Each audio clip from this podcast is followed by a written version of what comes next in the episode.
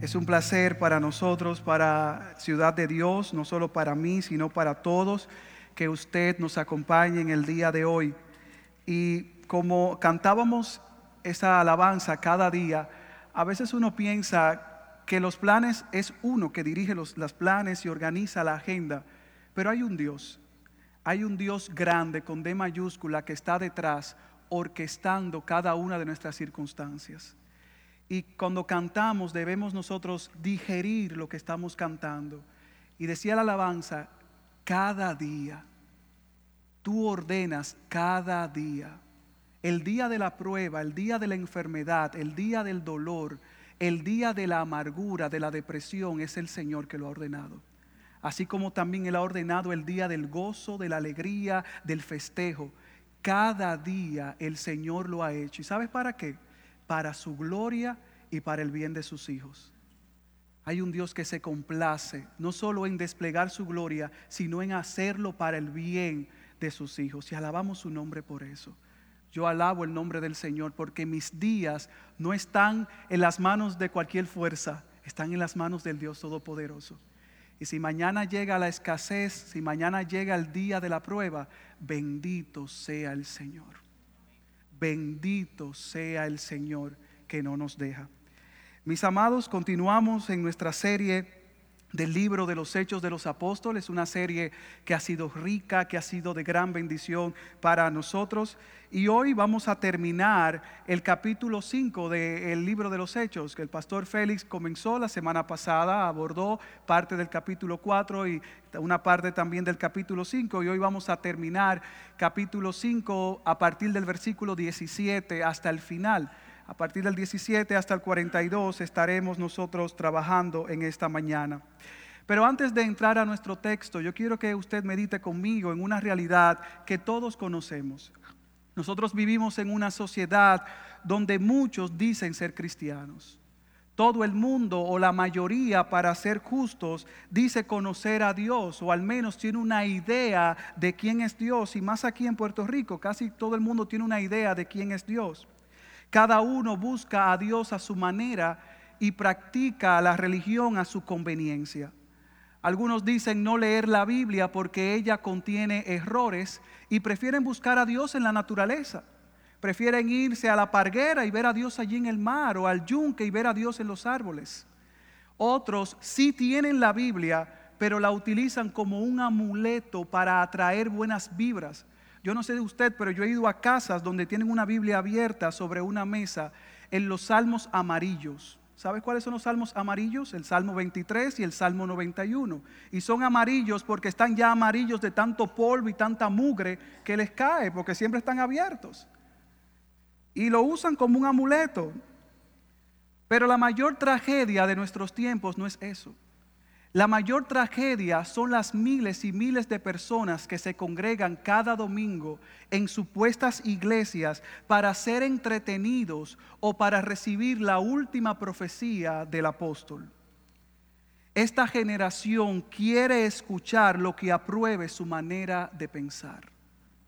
La gente quiere oír lo que quiere escuchar. Y por eso evitan a toda costa el mensaje que los confronta quieren rosas en lugar de espinas, caramelos en lugar de aguas amargas, placer en lugar de sufrimiento. Y es en esta última realidad que yo quiero detenerme un momento, que pausemos.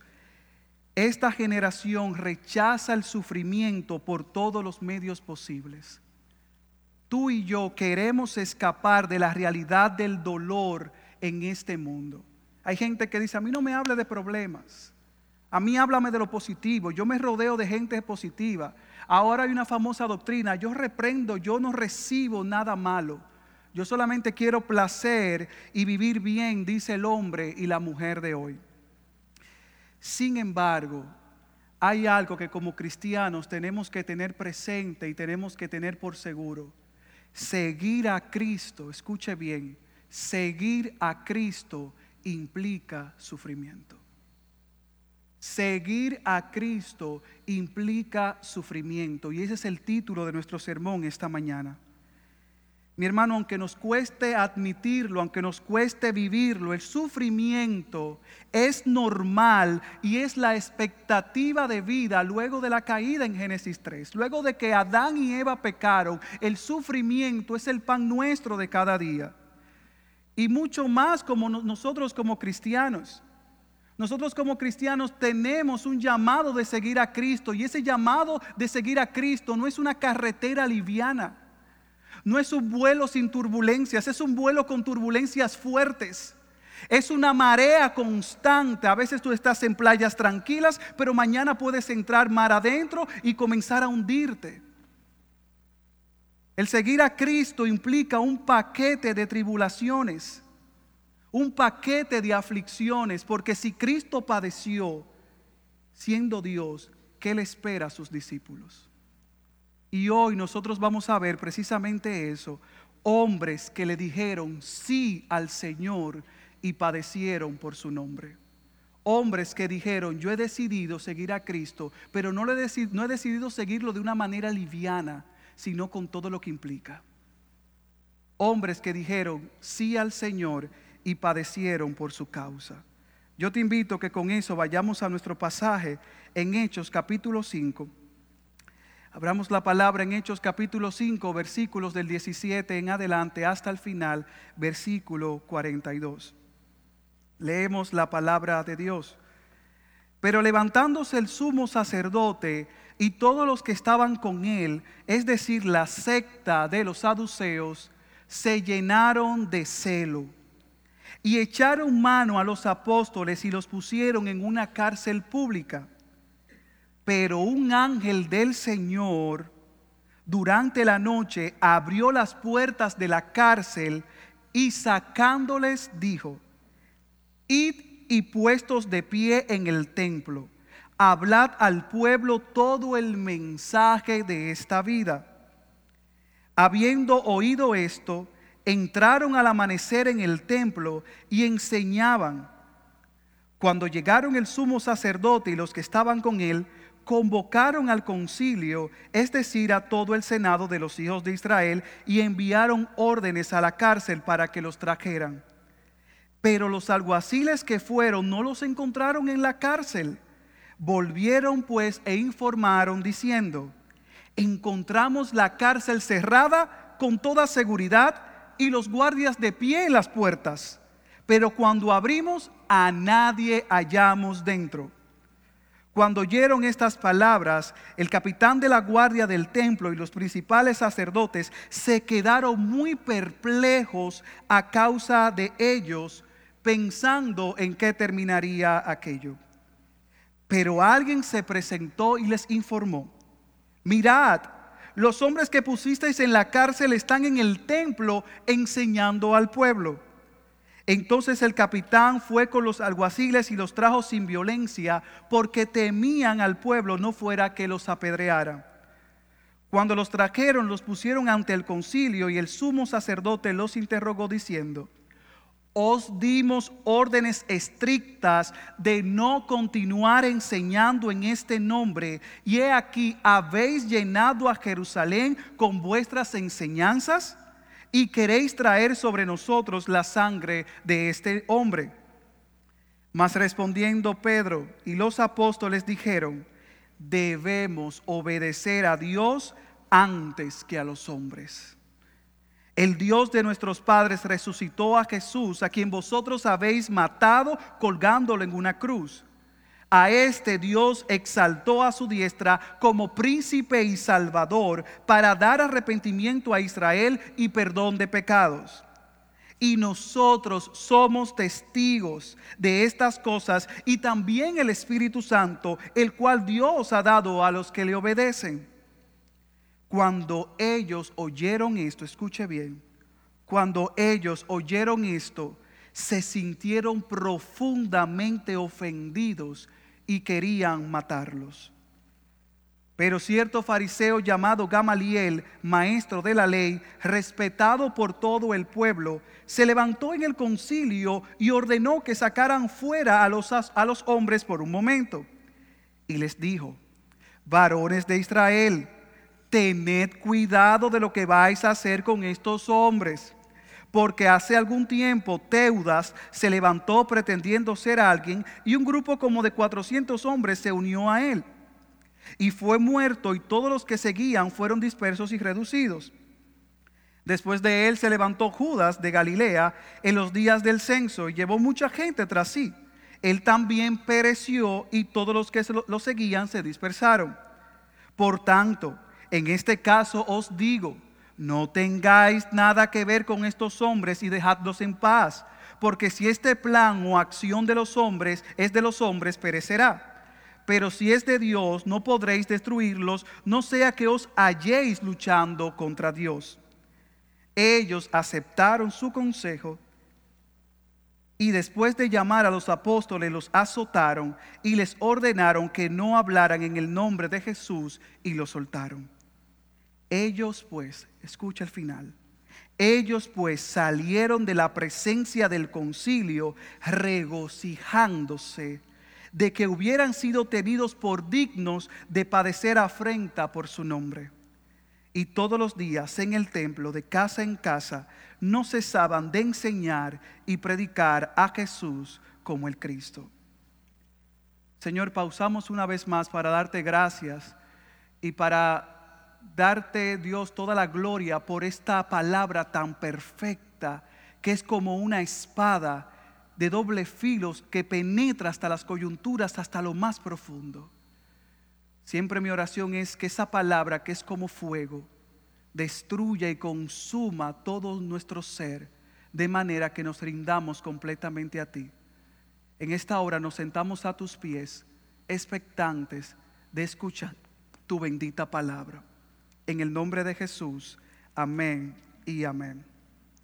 Amados, hemos leído el pasaje, pero antes de adentrarnos a nuestro pasaje, antes de estudiarlo, permítame explicarle lo que estaba sucediendo. En el capítulo 4, Pedro y Juan, como vimos en un sermón anterior, fueron arrestados. Pedro y Juan, dos de los apóstoles, fueron arrestados y advertidos de que no continuaran predicando en el nombre de Jesús. Ellos, de una manera deliberada, ignoraron esa advertencia. Y luego de que fueron liberados de su primer arresto, dice la palabra en el capítulo 4, versículo 23, que cuando quedaron en libertad, fueron a los suyos y les contaron todo lo que los principales sacerdotes y los ancianos les habían eh, dicho. Inmediatamente ellos llegan con el informe y le dicen, mira todo el maltrato, mira todo lo que nos dijeron, todas las reprimendas que nos dijeron los principales. Y ellos fueron a su iglesia y le informaron todo lo que había acontecido. Y dice el texto bíblico que de inmediato la iglesia se volcó en oración. De inmediato la iglesia no comenzó a indagar más, sino que comenzó a orar, a darle gracias al Señor, a exaltarlo. Y a la vez ellos pidieron peticiones, hicieron peticiones específicas. Escuche las peticiones que la iglesia hizo en esa oración en el versículo 29 del capítulo 4. Ellos le dijeron al Señor, y ahora Señor, considera sus amenazas y permite que tus siervos hablen tu palabra con toda confianza. ¿Usted está escuchando? Esta gente había sido apresada, había sido maltratada y en vez de orar, Señor, líbranos de la prueba y de la aflicción, ellos dicen, Señor, hay amenazas que tú sabes y las permites. Ahora te pedimos que tú nos ayudes a hablar tu palabra con toda confianza. Si usted quiere aprender a orar, ore de esta manera. Esta gente no rechazó, no maldijo la opresión, no dijo reprendo todo mal, yo no recibo ninguna tribulación, sino que ellos vieron que esa tribulación momentánea venía directamente del Señor. Su oración no se detuvo. Y ellos continuaron orando diciendo en el versículo 30, mientras extiendes tu mano para que se hagan curaciones, señales y prodigios mediante el nombre de tu santo siervo Jesús. La iglesia oró, le pidió al Señor, hermanos, y de una manera como Dios sabía hacerlo, poco después ya Dios había respondido sus peticiones. En el capítulo 5, versículo 12, ellos oraron de que se hagan señales y prodigios. Y ya en el versículo 12 del capítulo 5 dice la palabra que por mano de los apóstoles se realizaban muchas señales y prodigios entre el pueblo y estaban todos unánimes en el pórtico de Salomón. Padre, glorifícate, haz milagros, opera en prodigios. Y ya en el capítulo 5, versículo 12, vemos la mano de Dios moviéndose en aquel lugar. Y no solo eso, escucha lo que dice el versículo 14. Y más y más creyentes en el Señor, multitud de hombres y de mujeres se añadían constantemente al número de ellos. Como dijo Pastor Félix, Lucas perdió la cuenta.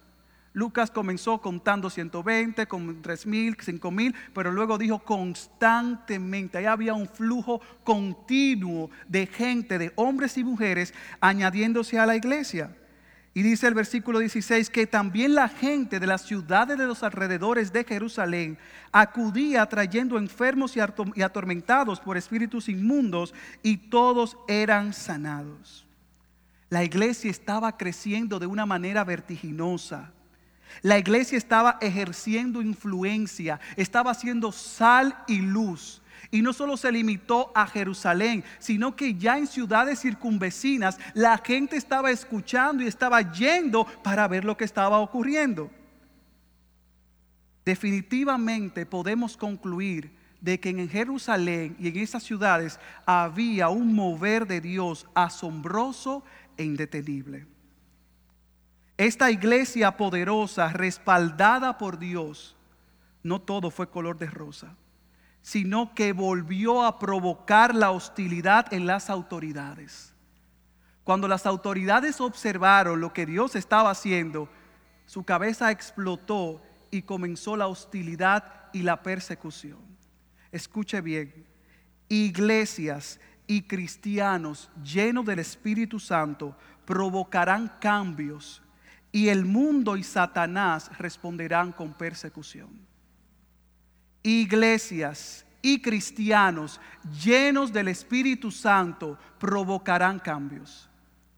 Y Satanás y el sistema de este mundo van a responder en persecución.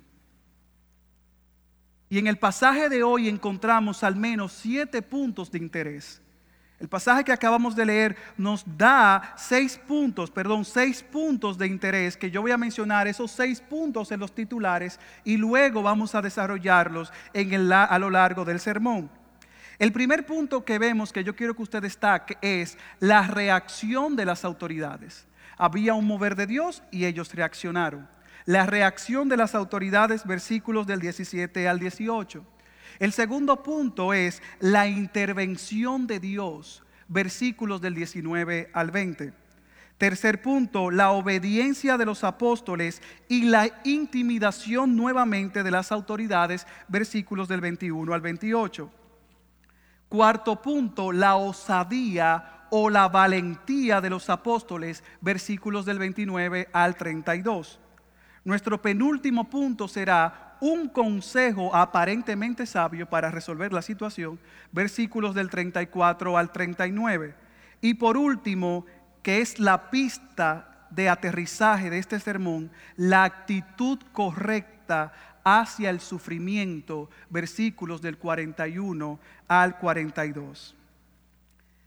Mis amados, como hemos visto en sermones anteriores, tenemos que estar conscientes de la guerra espiritual.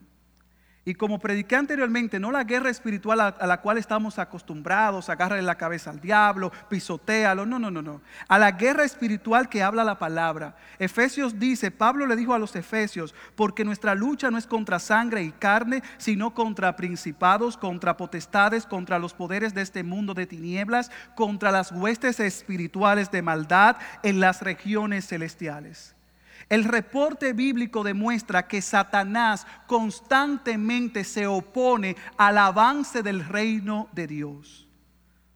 Cuando tú y yo veamos la oposición ejercida por las autoridades, por ciertos grupos fácticos o por nuestras propias familias, tenemos que ver la agenda que está detrás. Debemos estar apercibidos de las artimañas del enemigo.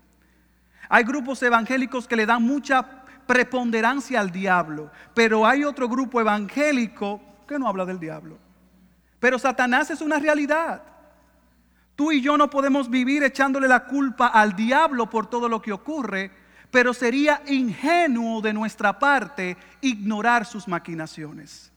Sería muy de niño, muy inocente ignorar que hay una fuerza demoníaca activa en este mundo, porque Satanás es el príncipe de este mundo. Y en el pasaje que nos corresponde esta mañana vamos a ver esa fuerza demoníaca a través de la persecución y oposición a los mensajeros de Dios. Y veamos nuestro primer punto de inmediato, la reacción de las autoridades. Todo estaba ocurriendo, Dios estaba haciendo prodigios, la palabra estaba siendo predicada, pero hay un, hay un pero. Escucha versículo 17. Pero levantándose el sumo sacerdote y todos los que estaban con él, es decir, la secta de los saduceos, se llenaron de celo y echaron mano a los apóstoles y los pusieron en una cárcel pública. Tal vez con menos agresividad que en el primer arresto de Pedro y de Juan, registrado en el capítulo 4, las autoridades, la gente de poder, nuevamente echan mano a los apóstoles y, los ponen en una cárcel pública. El texto nos sugiere que en esta ocasión no solo fue Pedro y Juan los que fueron apresados, sino que todos los apóstoles o una gran parte de ellos fueron apresados. Pero a mí lo que me llama poderosamente la atención es la motivación de su apresamiento. Yo no sé tú, pero a mí cuando este texto yo lo leía decía, mira aquí el corazón del problema. ¿Qué dice el versículo 17? ¿Por qué lo arrestaron? Porque se llenaron de celos. Se llenaron de celos. Encontramos a la máxima autoridad, al sumo sacerdote y a los saduceos, que recuerde que era una de las cuatro sectas del judaísmo, un, un, partido de influencia política y social, ellos estaban irritados, horrorizados, celosos y envidiosos por la rápida y continua expansión del Evangelio y de la iglesia y por la influencia que ésta tenía. Esta gente de poder, esta gente déspota, no soportó ver la eficacia de la iglesia. Las autoridades judías todavía tenían la supremacía, eran los tuturpenes, eran los que gobernaban, pero se llenaron de celos porque muchos judíos se estaban convirtiendo al cristianismo. Ellos de manera inteligente vieron al movimiento como una amenaza. Dijeron, esta gente está tomando poder. Esta gente está avanzando, esto no es un relajo. Ellos dijeron, eh, ellos comenzaron con 120, ya 3 mil, después 5 mil y ahora perdieron la cuenta, ya no hay registro de cuántos son. Y dice la palabra que ellos se llenaron de celos. Pero yo no quisiera pasar la ocasión que nosotros veamos los celos como algo que le ocurrió al sumo sacerdote y a los saduceos. Los celos y la envidia son pecados de los que nadie habla pero que están presentes en todo el mundo y en todas las iglesias. En nuestra naturaleza caída, mi hermano, yo no sé usted, pero yo lo he visto y lo he experimentado. En nuestra naturaleza caída hay una tendencia de no gozarnos cuando el otro es prosperado y bendecido. Nosotros tendemos a comenzar a resentir cuando yo veo a mi hermano con dones y talentos que yo no tengo, o cuando Dios lo utiliza a una escala que no me está utilizando a mí. Jerry Bridge en su libro Pecados Respetables define los celos, escuche bien, como la intolerancia a la rivalidad. Los celos surgen cuando tememos que alguien se convierta en una persona igual o superior a nosotros. Yo quiero que mi hermano esté bien, pero no mejor que yo, dice la envidia. Sí, tú puedes estar bien, pero que tú no estés mejor que yo. Eso dice la envidia. Escucha bien lo que dice Jerry Bridge en su libro que continúa diciendo, Todos libramos en nuestro interior una guerra contra nuestra carne y tenemos puntos ciegos en que pecamos, especialmente en esos pecados sutiles o que toleramos como son la envidia y los celos. Mire mi hermano, yo lo he visto en la palabra y lo he visto en mi propia vida. Yo he estado ahí, yo he tenido que clamar al Señor para que me ayude a reconocer su obra en la vida de mi hermano. Porque no solamente Dios me bendice a mí, no solamente Dios me prospera a mí, sino que Dios tiene prosperidad y bendición hasta que sobreabunden para toda la iglesia. Hermanos, al inicio de este sermón tenemos un llamado a revisarnos y autoevaluarnos si hay celos y envidia en nuestros corazones. Y se, y se disfraza de una manera tan sutil, de una manera tan sutil, yo te invito a que tú celebres lo que Dios está haciendo en la vida de tu hermano. Yo te invito a que tú aplaudas lo que el Señor hace en su vida, porque la gloria es de Dios. Y Él tiene propósitos para cada uno de nosotros. Lo que hace en mi hermana Norma no lo hace conmigo, lo hace de manera que solo Él sabe hacerlo. Esta gente de poder se llenaron de celos y los celos, como todo pecado, lleva a la acción. Los celos de los saduceos no permanecieron inactivos. Ellos no podían tolerar el movimiento por nada en el mundo.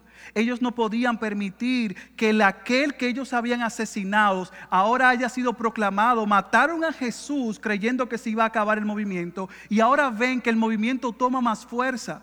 Y dice el versículo 18 que echaron mano a los apóstoles y los pusieron en una cárcel pública.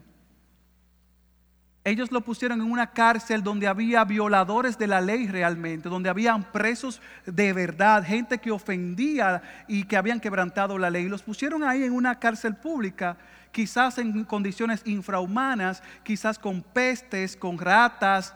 Imagínense, una cárcel pública, porque una cárcel no es un hotel. Y dice que los encerraron durante la noche y se proponían al día siguiente tomar medidas más drásticas que en la ocasión anterior. Mi hermano, yo vuelvo, te repito algo. Seguir a Cristo implica sufrimiento, aflicciones y muchas tribulaciones. Si a usted le han dicho por ahí que este camino de prosperados, bendecidos y en victoria, desmóntese de esa guagua porque eso no es verdad. Esto es un camino difícil, un camino de piedras y de obstáculos. El salmista escribió en el Salmo 34, muchas son las aflicciones del justo. Jesús le dijo a sus discípulos, en el mundo tendréis aflicción. Pero tú y yo no queremos sufrir. Por eso es que se ha levantado una famosa doctrina que es más pecaminosa que cualquier cosa. Lo rechazo en el nombre de Jesús. ¿Qué usted está rechazando? ¿Puede usted rechazar lo que Dios ha determinado que ocurra? ¿Puede usted reprender lo que dijo el soberano que va a pasar, cueste lo que cueste y venga lo que venga, hermano? Por favor. Tú ve a la gente que tú le pones un ejemplo, imagínate que tú te mueras mañana. No, yo reprendo eso. Si aún sigues en ese camino creyendo que esto es fácil, yo quiero advertirte una vez más que no lo es. Los padecimientos de Jesús fueron un ejemplo. La aflicción, la vida de persecución de los apóstoles también. Pero hay esperanza. Hay esperanza. En el mundo tendréis aflicción, pero confiad, yo he vencido al mundo. Hay esperanza en el Señor. Versículos del 19 al 20. Están presos, están encarcelados, están tras barrotes en condiciones precarias y ahí viene el pero de Dios, los peros de Dios. Pero un ángel del Señor durante la noche abrió las puertas de la cárcel y sacándolos dijo, id y puestos de pie en el templo, hablad al pueblo todo el mensaje de esta vida. Una vez más, la oposición de Satanás fracasó. Una vez más, como diríamos en buen dominicano en mi país, Dios se la lució, Dios determinó y mostró que el que controla los eventos de la vida, que el que determina los tiempos es Él y no ninguna fuerza demoníaca ni ningún hombre de poder por más influencia que tenga. Lo apresaron. Yo soy más grande, dice el Señor. Eso no lo tomó por sorpresa. Dios no estaba en el trono. Ay Dios, ay mira, ahora lo apresaron. ¿Qué voy a hacer? Ya en su libro estaban escritos todos sus días, como están escritos los tuyos y los míos. El ángel del Señor vino, y ese es nuestro segundo punto, la intervención de Dios, versículos del 19 al 20. Las autoridades creyeron que los barrotes de la cárcel restringirían el poder de Dios. Sin embargo, a lo largo del libro de los Hechos hemos visto y continuaremos viendo que el encarcelamiento nunca ha sido un obstáculo para el Señor. Pueden encarcelar a los mensajeros, pero no pueden detener el mensaje. A mayor persecución, mayor la gloria de Dios. Esto lo estamos viendo hoy en día, la, la República Popular de China muchísima oposición en aquel país y se dice que es la iglesia más grande, la iglesia que está escondida. ¿Quieren detener? Dios está actuando. Y es interesante cómo Lucas, el autor del libro, atribuye la huida de los apóstoles a la intervención de un ángel. Dice, un ángel del Señor durante la noche abrió las puertas de la cárcel. Resulta irónico el uso que hace Dios de un ángel. ¿Sabes por qué? Porque los saduceos, los que llevaron a los apóstoles a la cárcel, no creían en ángeles. Y Dios envió un ángel para que abriera las puertas o para que los sacara, porque las puertas estaban cerradas, para que los sacara de aquel lugar. Dios es especialista en demostrar que sus medios no son los nuestros.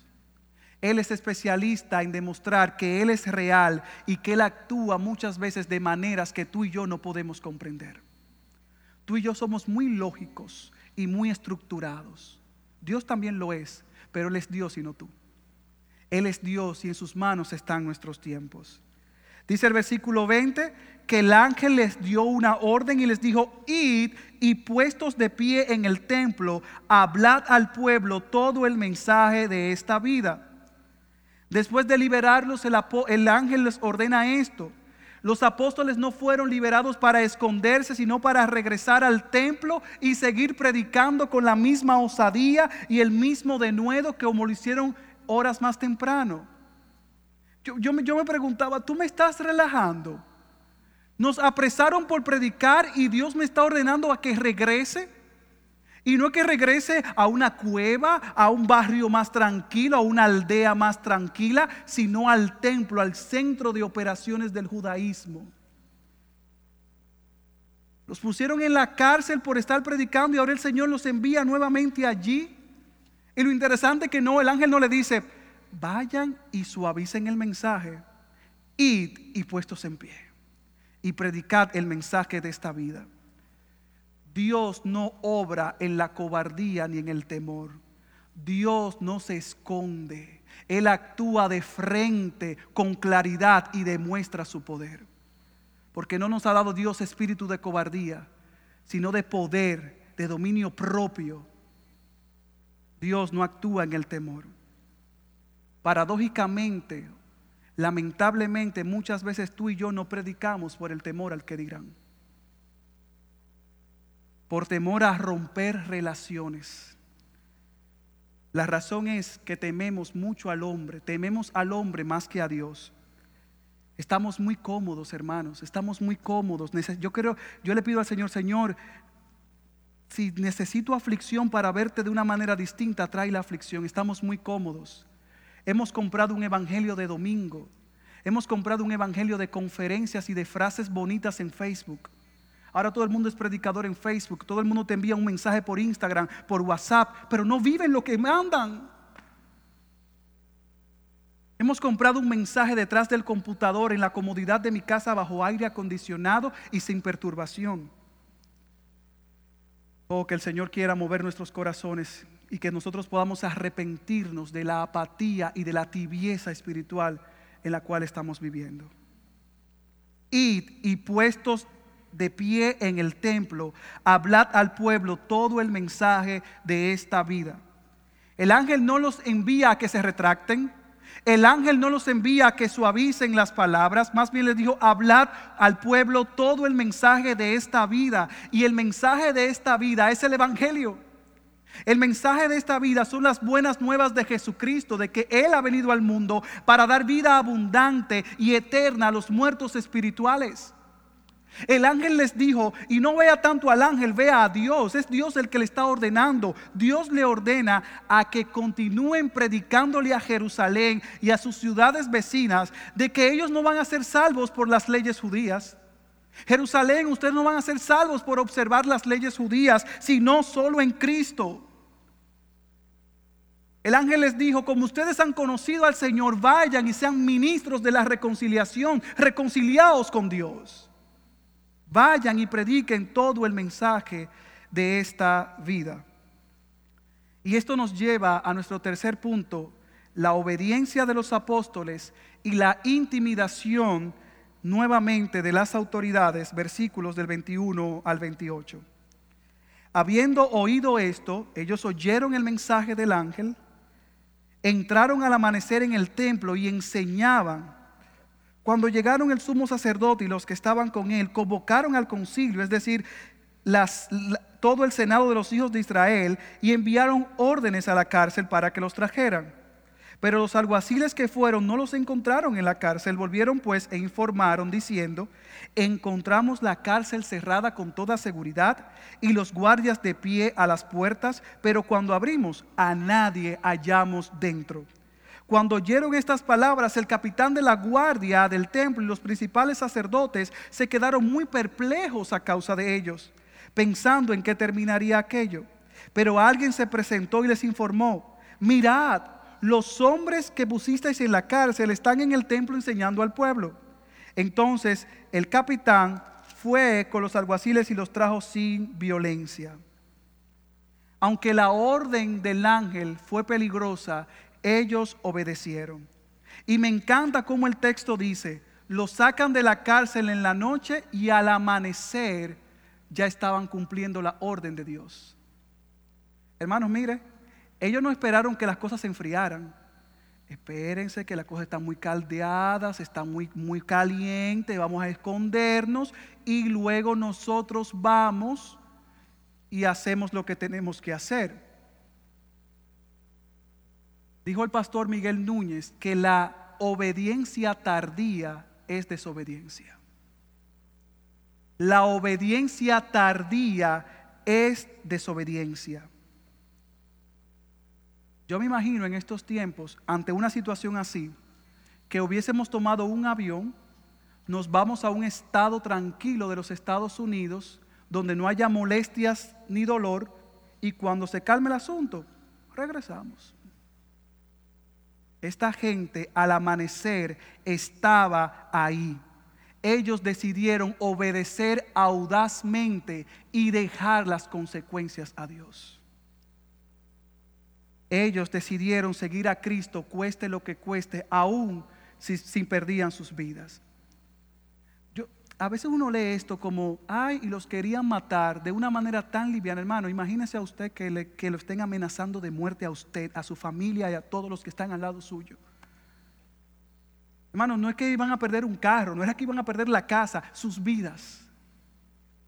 Y esta gente estaba arriesgando todo. ¿Sabes por qué? Porque habían conocido a aquel que vale la pena perderlo todo, que es Cristo. Cristo es la perla de gran precio. Cristo es el supremo, Él merece toda nuestra adoración, toda nuestra devoción. Cristo no merece una adoración parcial. Cristo no merece una tibieza de nuestra parte, Él merece un compromiso total y radical de sus hijos.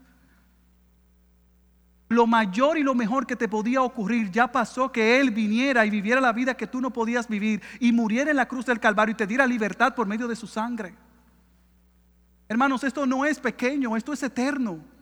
Y esta gente conocía que Él lo había hecho y por eso obedecieron al Señor, siguieron su, su, su, llamado. Yo te invito a esta mañana que tú rindas cada área de tu vida al Señor. Que dejes el pugilato entre lo que Dios demanda y lo que tú quieres hacer. Mucha falta de nuestra paz mucha frustración en nuestras vidas es que Dios te está diciendo, haz esto y tú quieres hacer esto. Y Dios hoy te dice que dejes el pugilato porque vas a perder, que dejes la pelea y que obedezcas su llamado, cueste lo que cueste. Cuando el día llegó, el amanecer llegó, despuntó el nuevo día y la reunión del Sanedrín fue convocada. Y el Sanedrín recuerde que era el cuerpo legislativo, era la Corte Suprema de la época. Y ellos se convocaron, ellos se reunieron para ocuparse de los apóstoles. Pero las puertas de la cárcel estaban cerradas, los miembros de la policía del templo estaban en sus puestos, todo estaba como debía estar, con una sola excepción los prisioneros ya habían desaparecido. Todo estaba tranquilo, abrieron y no encontraron a los hombres. Ya al final de su juicio sobre cómo detener la propagación del cristianismo, las agobiadas autoridades judías se preguntaban qué iría a suceder. Cuando le dijeron, no están, dice que el capitán y los principales sacerdotes se quedaron muy perplejos a causa de ellos, pensando en qué va a parar todo esto. Cuando sus iniciativas parecieron inútiles, entraron en pánico y alarma.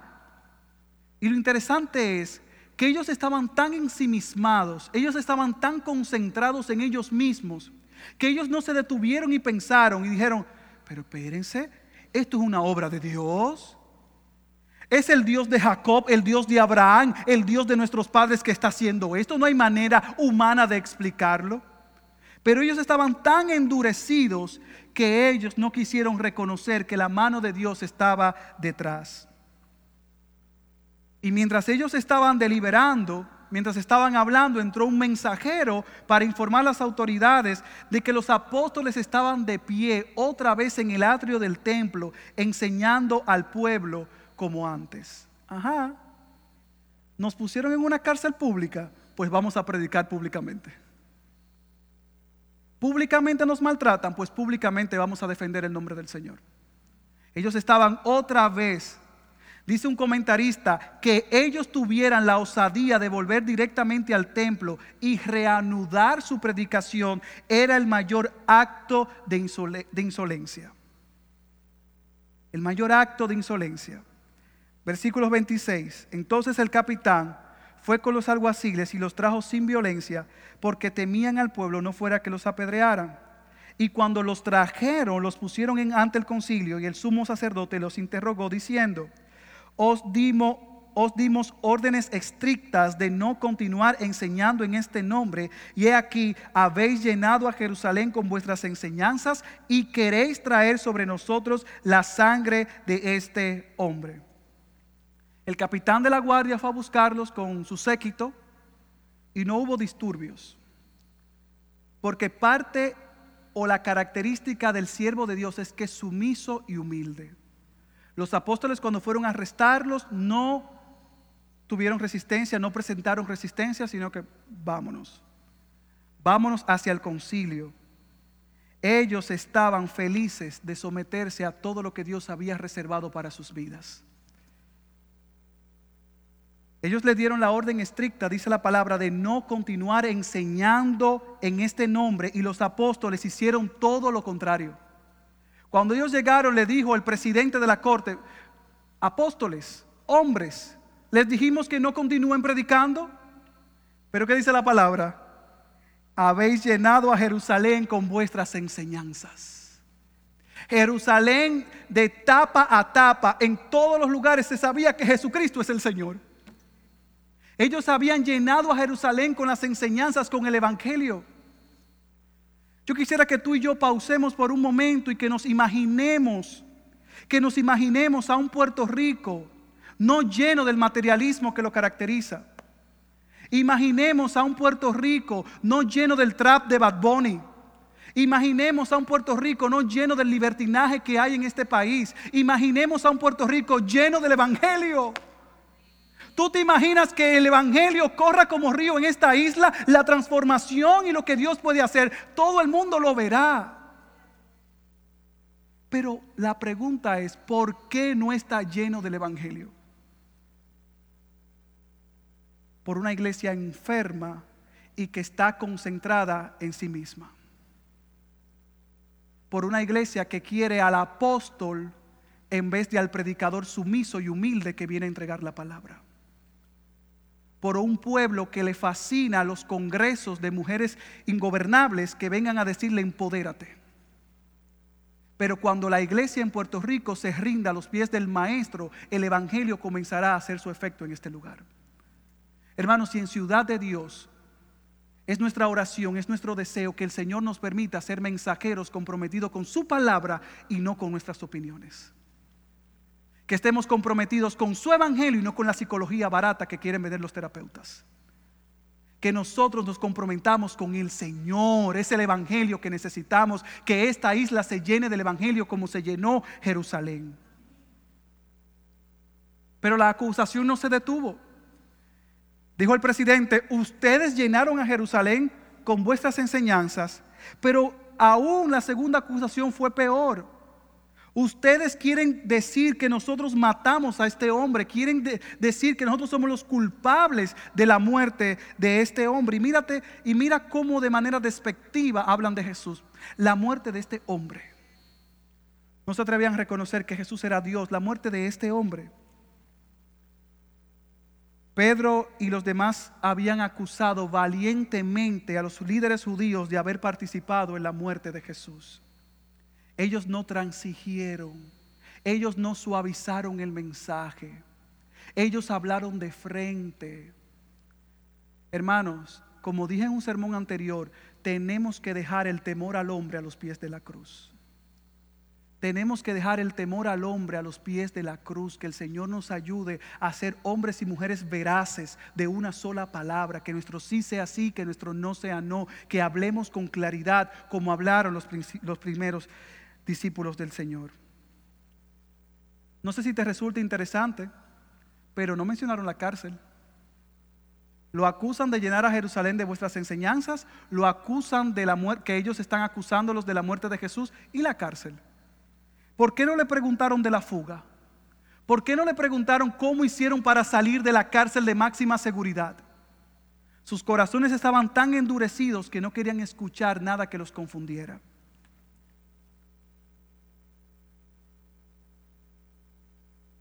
Y a veces así estamos tú y yo, tan endurecidos que no queremos ver la gloria de Dios desplegada en toda la tierra tan endurecidos que queremos seguir insistiendo de que no hay un Dios. Si oís hoy su voz, no endurezcáis vuestros corazones. Nuestro siguiente punto, la osadía o la valentía de los apóstoles, versículos del 29 al 32. Mas respondiendo Pedro y los apóstoles dijeron, debemos obedecer a Dios antes que a los hombres. El Dios de nuestros padres resucitó a Jesús, a quien vosotros habéis matado colgándolo en una cruz. A este Dios exaltó a su diestra como príncipe y salvador para dar arrepentimiento a Israel y perdón de pecados. Y nosotros somos testigos de estas cosas y también el Espíritu Santo, el cual Dios ha dado a los que le obedecen. Si el concilio esperaba que los discípulos de Cristo se acobardaran por las acusaciones, se equivocaron. Pedro de manera enérgica otra vez respondió en nombre de todo el grupo como lo había hecho en el día de Pentecostés. Y su respuesta al caso presente fue simplemente una repetición de la proclama apostólica, destacando una vez más el contraste de lo que habían hecho los dirigentes del pueblo y lo que Dios había hecho. Él dijo, el Dios de nuestros padres levantó a Jesús. Ellos no creían que Jesús era el Mesías y con esa declaración ellos le están diciendo, Jesús es el Mesías, es el enviado de Dios. Los gobernantes habían tramado su muerte. Ciertamente fueron los romanos que crucificaron a Jesús, pero los sumos sacerdotes, eh, los judíos se entregaron a Jesús al, al imperio romano y lo colgaron en una cruz que era la peor muerte. Dice Deuteronomio, el hombre colgado es maldito por Dios. Sus enemigos, los enemigos de Cristo, le habían infligido la mayor de las vergüenzas. Pero ¿sabe algo? El poder de Dios lo exaltó. Dios le confirió un nombre que es sobre todo nombre. y lo hizo príncipe y salvador para bendecir a su pueblo con la gracia del arrepentimiento y el perdón de pecados. Con una proclama tal, con esa verdad que los había persuadido, era imposible que ellos obedecieran a los hombres antes que a Dios. Ellos sabían que tenían que obedecer a las autoridades terrenales, pero que cuando las autoridades terrenales hacen algo que tiene un conflicto con la ley de Dios, no hay alternativa. Primero obedecer a Dios antes que a los hombres. Ustedes nos están acusando de matar a Jesús, le dijo el Sanedrín. Ustedes nos están acusando de la sangre de este hombre. Y mira cómo Pedro le contesta. Colgándole en una cruz a quien vosotros habéis matado. A quien vosotros habéis matado. Hermanos, estamos hablando que Pedro y los apóstoles estaban frente a la gente de poder, frente a la gente que podía exiliarlos y matarlos, como vamos a ver más adelante. Y él no se amedrentó porque él conocía a un Dios todopoderoso, a un Dios que está por encima de todo el universo. ¿Ustedes los mataron? ¿Están diciendo que, que los estamos acusando? Sí, ustedes lo mataron. Y no solamente ellos le confesaron las buenas nuevas, sino que ellos dijeron, somos testigos porque hay un testigo supremo que es el Espíritu Santo. Si ustedes no creen en el Espíritu Santo, sí, es el Espíritu Santo. Cumpliéndose las palabras de Jesús en Juan 15, cuando venga el consolador a quien yo enviaré del Padre, es decir, el Espíritu de verdad que procede del Padre, le dará testimonio de mí y vosotros daréis testimonio también porque habéis estado conmigo desde el principio se cumplían las palabras de Jesús de ese paracleto a uno que se para al lado, que viene e intercede y nos dice qué debemos decir. En esas palabras de esos apóstoles, lo único que podemos concluir es que eran, eran vidas impactadas por el Evangelio. Impactados por el Evangelio ellos no temieron decirle la verdad de frente a las autoridades. Porque ellos dijeron, vamos a obedecer a Dios antes que a los hombres. Cuando la iglesia en Puerto Rico obedezca a Dios antes que a los hombres, ocurrirá la transformación que tanto anhelamos. No es María, no es Juan, no es el nuevo en el 2020 que va a cambiar la situación. Es cuando tú y yo llevemos el Evangelio a todo lugar. Necesitamos hombres y mujeres llenos del Espíritu que prediquen el Evangelio independientemente del costo y de las consecuencias.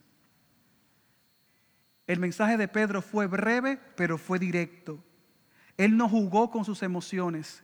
Él no suavizó sus palabras, sino que presentó la verdad con vehemencia.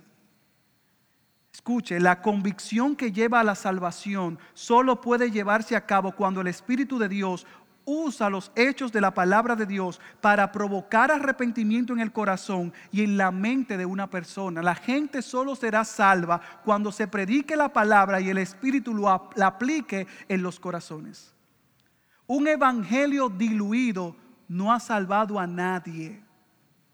Un evangelio a la mitad, un evangelio terapéutico no salva a nadie, aunque muchas iglesias estén llenas. Dijo el pastor John MacArthur, nuestras presentaciones del Evangelio deben ser tan definitivas que el mundo lo note, aunque rechacen nuestro mensaje. Si el Evangelio que predicamos no es suficientemente condenatorio para hacer enojar a los hombres, ¿será suficientemente condenatorio para llevarles salvación? Por tanto, escucha iglesia, nunca suavice el Evangelio. Si la verdad ofende, entonces deje que ofenda. La gente ha estado ofendiendo a Dios, deje que se ofendan por un momento. Termina la cita.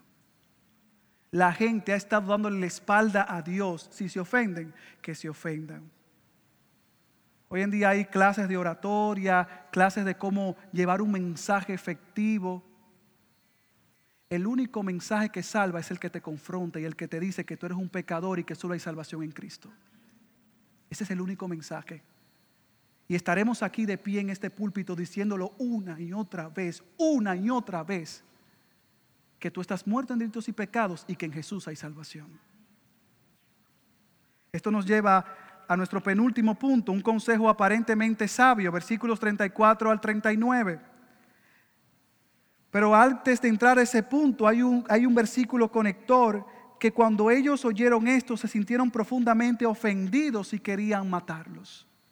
No estaban relajando, no estaban bromeando, querían matarlos. Y vuelvo a repetirte, si tú encuentras matarlos como muy suave, ponte en el lugar de ellos que te querían matar a ti se sintieron profundamente ofendidos y querían matarlos. ¿Te recuerdas los tres grupos de personas que hablábamos en un sermón anterior? Los que reciben la palabra y son transformados. Los que reciben la palabra y dicen, qué mensaje tan brutal, pero no hacen cambios en sus vidas.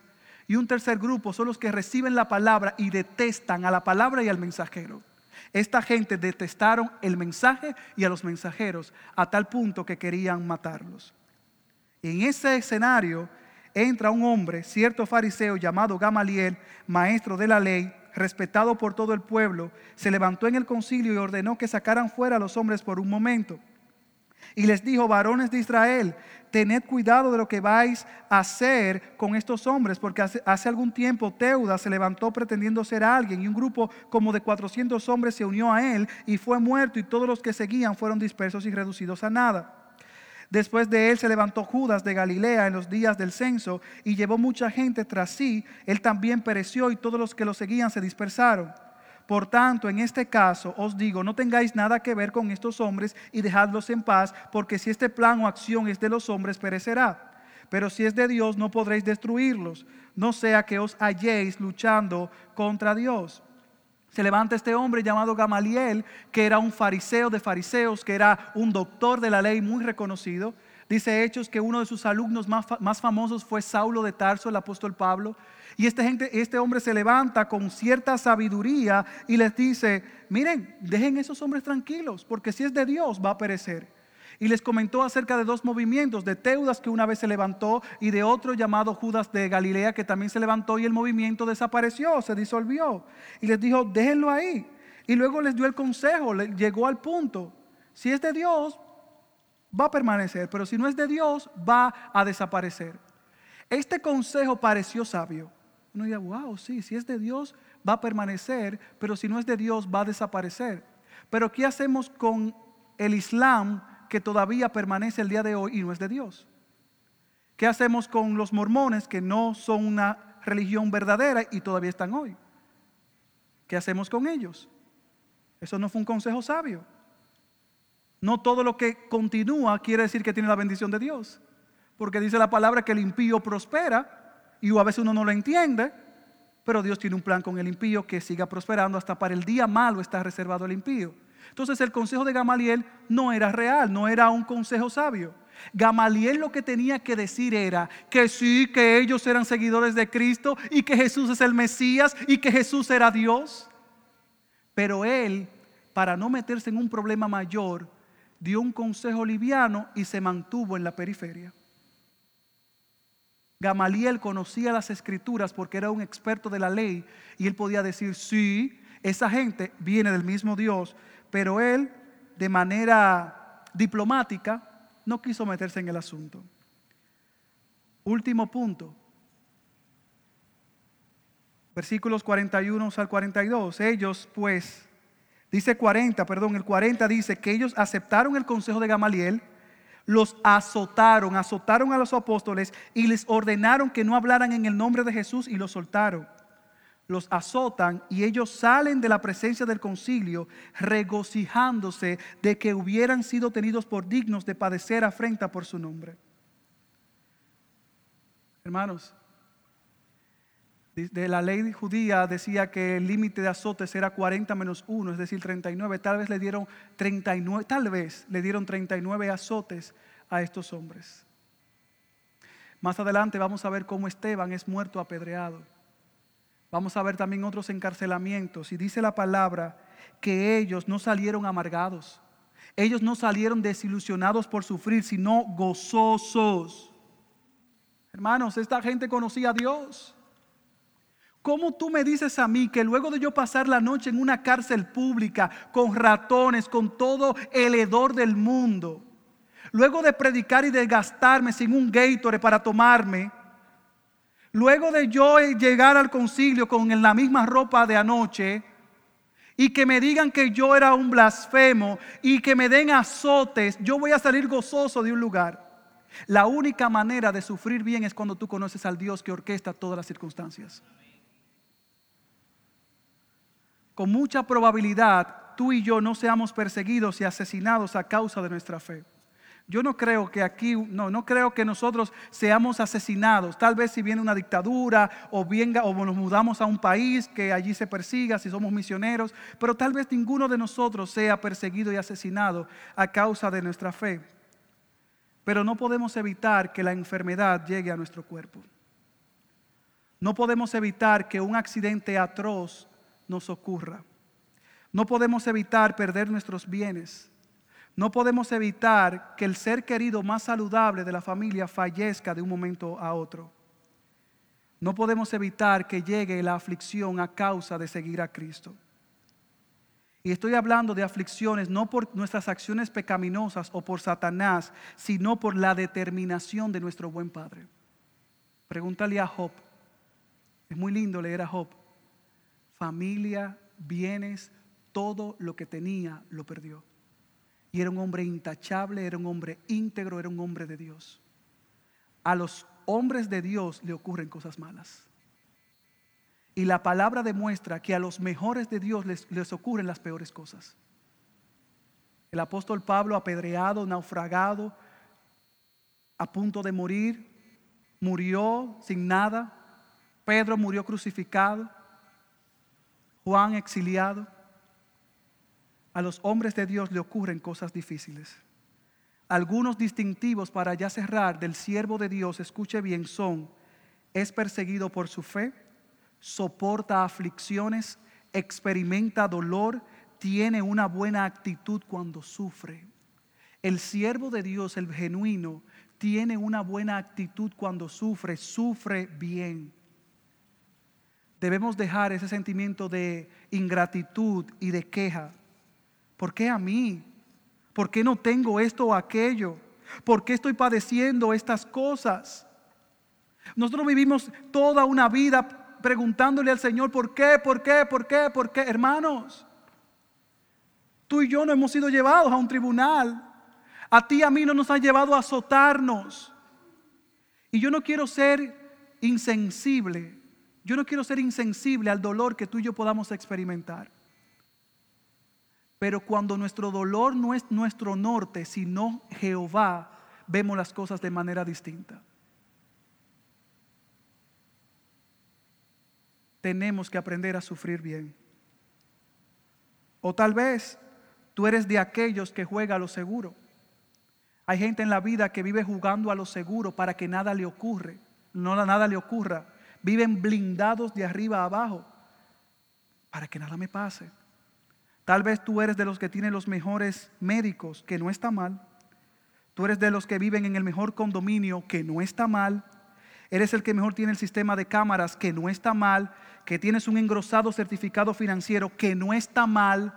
Pero lo que sí es pecaminoso es que tú te refugies en esas cosas para que te provean un sentido falso de seguridad. Oh mi hermano, al final de este sermón yo, yo le pido al Señor que nuestros sufrimientos se conviertan en el escenario para que otros vean el poder de Dios en nuestra debilidad. Yo le pido al Señor que no, no menospreciemos las dulces bendiciones del quebrantamiento. Que aprendamos a vivir no por vista, sino por fe. No por la lógica humana, sino sabiendo que en las manos del Señor están nuestros tiempos. Pero tenemos este tesoros de barro para que la extraordinaria grandeza del poder sea de Dios y no de nosotros. Afligidos en todo, pero no agobiados. Perplejos, pero no desesperados. Perseguidos, pero no abandonados. Derribados, pero no destruidos. Por tanto, no desfallecemos. Antes bien, aunque nuestro hombre exterior va decayendo, sin embargo, nuestro hombre interior se renueva de día en día. Pues esta leve y pasajera tribulación nos produce un eterno peso de gloria que sobrepasa toda comparación. Escucha lo que Pablo le dijo. Al no poner nuestra vista en las cosas que se ven, sino en las que no se ven.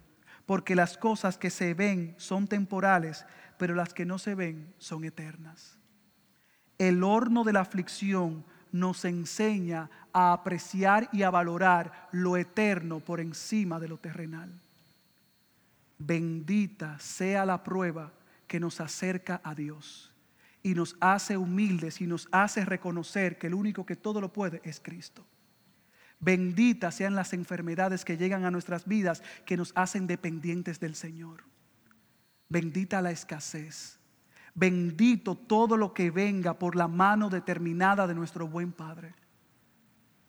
Que el Señor nos permita a mirar por encima del sol. Que el Señor nos permita a ver su mano obrando en nuestras vidas. A ti no creyente que estás en esta mañana con nosotros. Esta vida es una vida difícil, pero hay esperanza. A este Dios ha exaltado con su diestra por, por, príncipe y salvador para dar a Israel arrepentimiento y perdón de pecados. Yo te invito a que hoy tú puedas correr a Cristo en arrepentimiento y fe. Si estás en este lugar y estás jugando a lo seguro, que piensas que tiene todo controlado, yo te invito a que hoy vengas a Cristo en arrepentimiento y fe. Y a ti, iglesia, que estás esta mañana reunida, no importando las circunstancias, que podamos ser como la iglesia primitiva, luego de muchos azotes, luego de mucho maltrato, escucha lo que dice el versículo 42. Y todos los días en el templo y de casa en casa no cesaban de enseñar y predicar a Jesús como el Cristo. Quiera el Señor levantar un ejército de hombres y mujeres de su palabra. Quiera el Señor levantar a hombres y mujeres llenos del Espíritu que vivamos por fe y no por vista. Quiera el Señor levantar un ejército de hombres y mujeres que aprecien a Cristo por encima de todas las cosas. Esta vida pronto pasará y lo único que se hace para Cristo permanecerá el Señor nos ayude a dejar la comodidad, tomar nuestra cruz y seguir a Cristo. Padre, gracias. Gracias, oh Dios, por tu palabra. Gracias, oh Dios, porque tú eres personal y tú atiendes las necesidades de nuestro corazón. Y la mayor necesidad es que el, el no creyente se arrepienta y que el creyente sea santificado en tu verdad. Padre, al final de este sermón yo te pido de todo corazón que tú nos permitas ser creyentes que vivan por tu causa. Ser creyentes que aunque el costo de seguir a Cristo es alto, no escatimemos nuestra propia vida como algo a que aferrarnos como lo hizo Cristo, sino que nos despojemos de nuestras prebendas. Y yo quisiera en este último minuto que tú te puedas poner en pie y que tú puedas pensar en las cosas de este mundo que tú has acariciado como tesoros que no lo son. Tal vez tú has puesto la salud como un valor y lo más importante, pero no lo es. Tal vez tú has puesto tu familia como el seguro de vida más alto, pero tampoco lo es. Tal vez tú pienses que la buena casa, la comodidad, la buena vida es lo mejor que puedes tener en este lado de la gloria, pero tampoco lo es. Que tú puedas tomar un minuto ahí donde estás y pensar y poner en las rayas, en las rayas los pecados que has acariciado en tu corazón o la idolatría que has acariciado. Señor, perdónanos. Perdónanos por querer un evangelio de domingo. Perdónanos por querer un, querer un evangelio light cómodo, bajo aire, que no es malo, bajo sillas cómodas, que no es malo, pero que a veces lo elevamos por encima de tu palabra. Perdónanos, Señor. Ayúdanos a decir como el apóstol Pablo al final del día, que el vivir sea Cristo y el morir sea ganancia. En tu nombre Jesús. Amén y amén.